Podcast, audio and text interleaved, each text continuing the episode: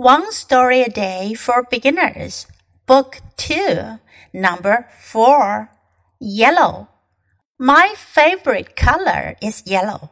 So many good things are yellow. Corn and butter are yellow.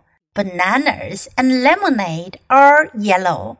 My favorite shirt is yellow, and my bedroom is yellow. But best of all, my hair is yellow. My mom says that my hair shines like gold in the morning light. You are rich, says my mom. 这篇故事讲的是 yellow 黄色黄色的。My favorite color is yellow。我最喜欢的颜色是黄色。Favorite 最喜爱的 favorite。What's your favorite color？你最喜欢的颜色是什么呢 ？so many good things are yellow. 有这么多好东西都是黄色的。Corn and butter，玉米和黄油 are yellow. Bananas and lemonade are yellow. 香蕉和 lemonade 柠檬汽水。My favorite shirt is yellow. 我最喜爱的衬衫是黄色的。And my bedroom is yellow. 我的卧室 bedroom 也是黄色的。But best of all, my hair is yellow. 但最好的是我的头发是黄色的。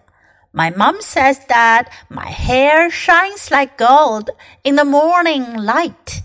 妈妈说我的头发在早晨的阳光下像金子一样闪亮，shine 闪亮，gold 金子。You're rich rich 富有的。妈妈说你好富有啊。I love the color yellow。我喜爱黄色这种颜色。So what's your favorite color? You can write something about it. 你可以给你自己喜爱的颜色来写一篇小文章。Okay, now listen to the story once again. Yellow. My favorite color is yellow. So many good things are yellow. Corn and butter are yellow. Bananas and lemonade are yellow. My favorite shirt is yellow, and my bedroom is yellow. But best of all, my hair is yellow. My mom says that my hair shines like gold in the morning light. You're rich, says my mom.